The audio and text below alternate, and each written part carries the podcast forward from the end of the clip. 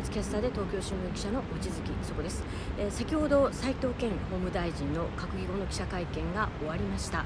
え今日はですね NHK そしてフリーランスの西中さんそして、まあ、アークタイムズで東京新聞記者の私の3人が、まあ、相次いで、え先週金曜日の斉藤大臣の発言ウィシュマさんの映像ビデオに関して弁護団が勝手に編集しそれを公開したと。皆さんもよく考えていただきたいというこの発言について修正や撤回はしないのかそういうのであればなぜ295時間すべて遺族の要望に沿って公開しないのかなどの質問が相次ぎましたこの後その様子を流させていただきます、えー、先週の金曜日の会見で大臣がおっしゃられた発言についてお伺いします、はい。えー、牛村さんの映像につきまして弁護団が公開したことに対して、えー、大臣が勝手に編集してマスコミに提供して公開されたとおっしゃいました、えー、それに関して大臣の発言に対してですねその遺族の意向で映像を公開することに何の問題があるのかという批判やですね、えー、そもそも映像を編集して公開しているのは入管庁だという批判があります。改めてですね発言の真意やその批判に対する受け止めもし発言を修正や撤回するお考えがおありでしたらお伺いします。えー、っとですね、えー、まずですねあの私の記者会見における発言でありますけど、えー、ご指摘の私の発言は、まあ、原告側がビデオ映像を公開したことについての事実関係をまず述べました。第1弾として、えー、その第2弾として、えーまあ、今、えー、訴訟のさなかの話であるからその事実について私はコメントは控えますということを申し上げたわけでありますので、えー、それ以上のものではございません。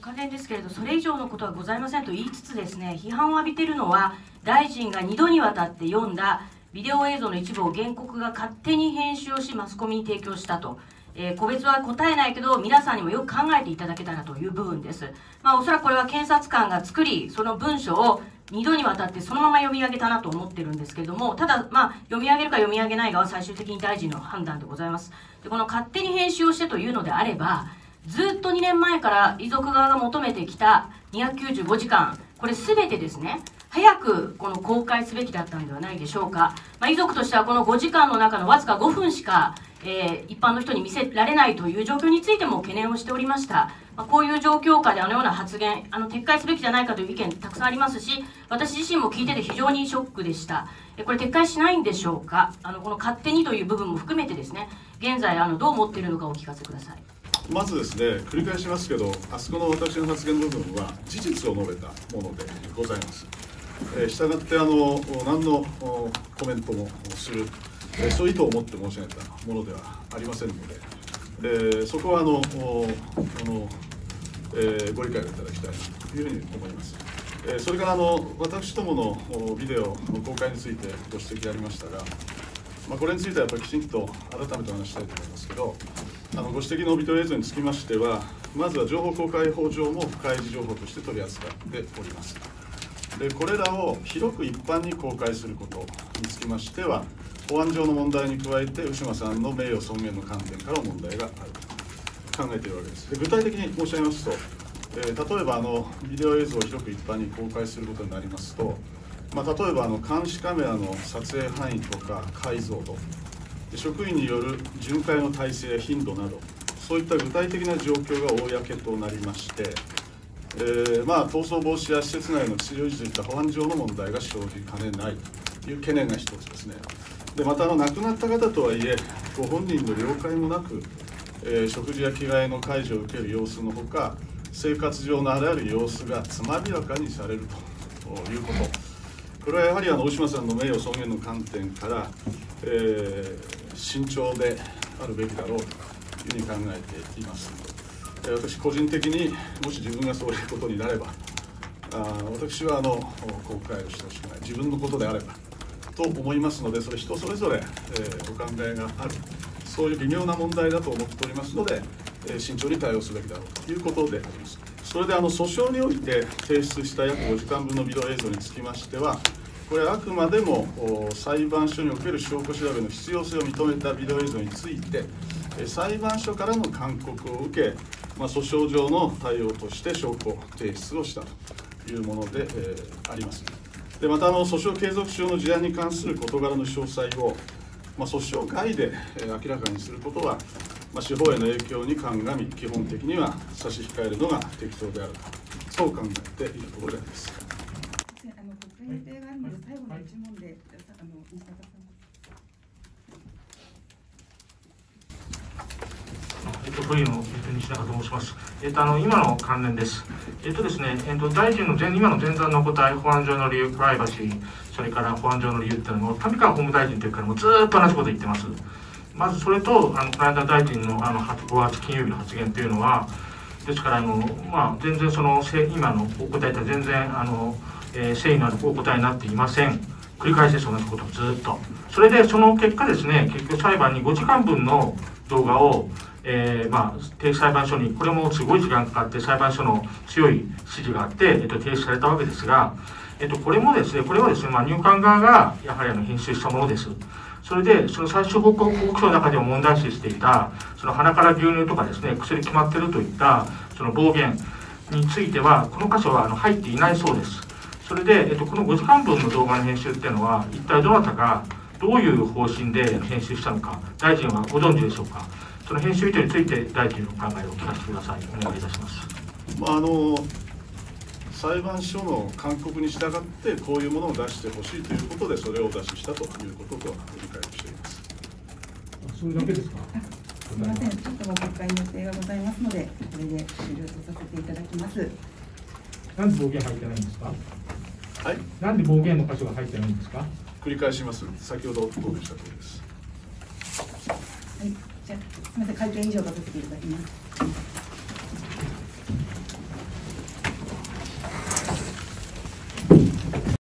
はいということで3人の質疑の様子を見ていただきました、まあ、冒頭 NHK の記者さんが、まあ、勝手に編集をしてマスコミに公開したと先週斉藤大臣がおっしゃいましたが遺族の意向で公開することに何の問題があるのかという意見やまた映像を編集して公開出したのは入管庁じゃないかと言っているはず。こういった批判があると。修正や撤回をしないのかと聞きました。でここでは大臣はですね短くコメントします。私の記者会見における発言は原告が、まあ、映像を公開したことへの事実関係を述べたまでだと。今訴訟の最中の話なので事実についてコメントは控える。それ以上のものではないと、まあ、非常に短いコメントをいたしました。で私がそれに重ねましてまあ、大臣は2回にわたって、まあ、1回言った後に私の質問にも再度勝手に編集し、えー、公開したと、まあ、弁護団について指摘をしそしてまあ個別のことについてコメントは差し控えと言いながら皆さんにもどうか考えていただきたいと言ってるわけですね。この時点で問題だよねとしっかり皆さん認識してねということを、まあ、案に意図しているわけです。個別にコメントしないと言いながらこういった発言をしているわけですね。であのまあ、斉藤大臣が読み上げた勝手に編集してというところは、まあ、検察官側が、まあ、これを用意してそれをそのまま読み上げているんじゃないかと。まあ、とはいえ大臣がそこを読み飛ばすということもできるので、まあ、これを読むということ自体大臣の判断だとだったと思うと私がまあ聞きます。まあ、しかしながらそもそも2年前にあの事件が起きた直後から遺族の方たちはずっとですね295時間全てを、えー、入管サイトだけでなく自分たちそして一般の日本人の方々にすべからく公開してほしい。そしてどういった状況で姉が死に至らしめられたのかということを学んでですねそこから二度と繰り返さないような体制にしてほしいとずっと求めてきたことなんです。しかしながらこれには全く応じず最終的に今回も5分しか、まあ、私たちに公開できてないわけですね。でそういったことへの懸念も今でも遺族の妹さんたち持ってます。でこういったこともあったのでその上であのような発言をされたということ、まあ、私自身も非常にまショックでした。で撤回しないのかなぜですかということを聞きました。そしたらですね斉藤大臣少し長めにお答えして、え答えましてそこでは、まあ、繰り返すが事実を述べただけだと。何のコメントもしてないしそういう意図も持ってないと言いました。でそこはご理解いただきたいと思うと言いますが、まあ、先ほど言ったようにそう言いながらも皆さんに考えてほしいとかね勝手にというところに、まあ、検察官法務省側の意向意図というのがやはり透けて見えると思います。で私のビデオの公開のご指摘は改めて話したいが情報公開上もこれらのものは不開示情報なんであり広く一般に公開することにはなっていないとそして保安上上島さんの名誉の観点からも、ま、問題があるんだとで具体的に言うとビデオ映像を出してしまうと、えー、監視カメラの撮影範囲や解像度それから職員による巡回体制や頻度などが分かってしまう公になってしまう、えー、逃走する逃げることを防止することや施設内の秩序維持のためにもやはりここは問題があるんだと公開には問題があるんだと言っています、まあ、しかしながらここもですね私は突っ込みたかったんですけれどこれまで例えばクルド人のデニズさんという方が入管収容施設内で、えー、制圧をされている場面これを、まあ、今え動画を、まあえ、入管側から取り寄せまして訴訟の中でこれは不当な制圧だったという争いをしております。でこの動画を、まあ、外に出したこととかですねそれからカメルーン人の男性が施設内で I'm dying と心臓発作を起こしながら、え、苦しんで何時間も確か8時間以上にわたって苦しんであげく、えー、亡くなるという、まあ、悲惨な事件が、まあ、入管で起きました。この時の使用中の動画というものも、えー、公開されておりますがこれについても実は検察入管側は弁護団には文句の申し立てはしてないんですね。ということであるのでなぜこの今回のウィシュマさんのものだけは訟務検事がわざわざ担当弁護士に抗議をし我々にもそれ相応の対応を考えているということまで言うのかあの単にですねこのウィシュマさんの動画が出ていくということだけでなくこれから審議するあの入管法改正案これについて差し障が差し障りがあるということにおいて徹底抗議してきたということではないのかなという懸念がございます。なぜこの動画についてだけここまで徹底して抗議をし、えー、批判をするのかということが私も気になっております。でそしてその後これはまあ大臣が、一部ご自身の考えで言ってるなというところもあったんですが、亡くなった方とはいえご本人の了解なくやっていると。つまりウィシュマさんが亡くなってるから了解得られてないじゃないかと言ってるわけですね。で本人の食事や着替えの介助を受けている様子ほか生活状況がつまびらかになってしまう。ウィシュマさんの名誉や尊厳の観点からやはり慎重であるべきだと。個人的にと、まあ、ここご自身の、まあ、意見だと思います。自分がもしそういうことになればやはり公開してほしくない。人それぞれ考えがある。で微妙な問題なのでやはり慎重に対応すべきではないかと言います、まあ、しかしながらですねここについても私は非常にあの疑念があったのが彼女はですねほぼ入管側の対応そしてまあ医療側の十分な対応を受けられず、まあ、ある種見殺しにされてしまったような点があるわけですね。まあ、医療を受けられないというそういう意味で死に至らしめられたという悲惨な状況があったわけです。でそういった時にですね一体どうやって姉がウィシュマさんが亡くなったのか入管の対応というのはどれだけひどいものだったのか一体何がどういうことをすればここをこの死を防ぐことができたのかそういったことを遺族の側に立って考えれば出したくない情報も含めてですねやはりつまびらかにこの事実を知ってもらうことでその国民だけでなく市民だけでなくやはり入管庁法務省の側にこの問題をしっかり考えてほしいと考えるのはやはり当然だと思います。なのでこの点についてそのまさに見殺しにされてしまったようなウィシュマさんの了解を得られてないというのはまさに詭弁ではないかなというふうに私自身はちょっとここの斉藤大臣の発言もびっくりしました。そして訴訟の5時間ビデオ裁判所の証拠必要性を認めたもので、えー、認めたものについて我々は勧告を受けて出したんだと。訴訟継続中のものを訴訟の外で明らかにすることはやはり司法への影響に鑑みて差し控えるのが適当ではないかと、まあ、これは訴訟の中でやこれから出す証拠についてこれは一部でもやっぱり出したことというのは司法に影響するんだということを指摘されていました。そしてですねこの後、え、週刊金曜日などにも記事書かれているフリーランスの西中さんが質問します。そして大臣の金曜日の発言はやはり誠意ある答えだというふうには思ってなっていないと。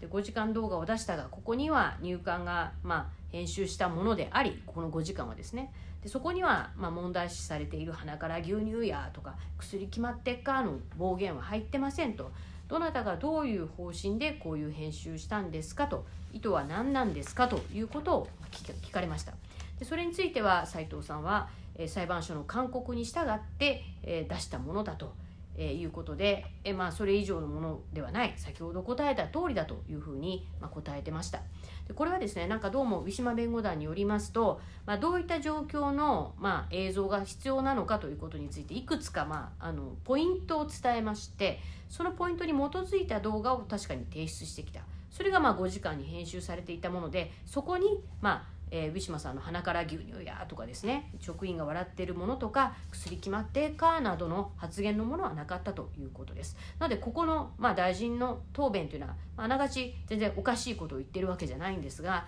まあ、しかしながらやはりそもそも論としてえー問題の本質をやはり明らかにするためには単に訴訟中だから出せないということだけではダメでですね徹底的にこれを変えていくつもりであればそもそもこういう訴訟で勧告される以前に、まあ、いろんなマス,、えーマスキリングとかしてですね、えーまあ、プライバシーの侵害にならないような程度のマスキングをしてその上で、えーこの295時間の動画を出す。ここからやはりね始めるべきではなかった。始めるべきだったのではないかということをやはり重ねて思いました。以上です。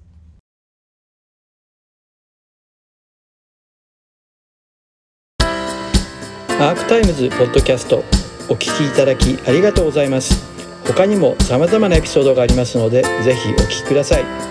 動画は YouTube 上のアークタイムズチャンネルでご覧になれます。こちらもぜひご活用ください。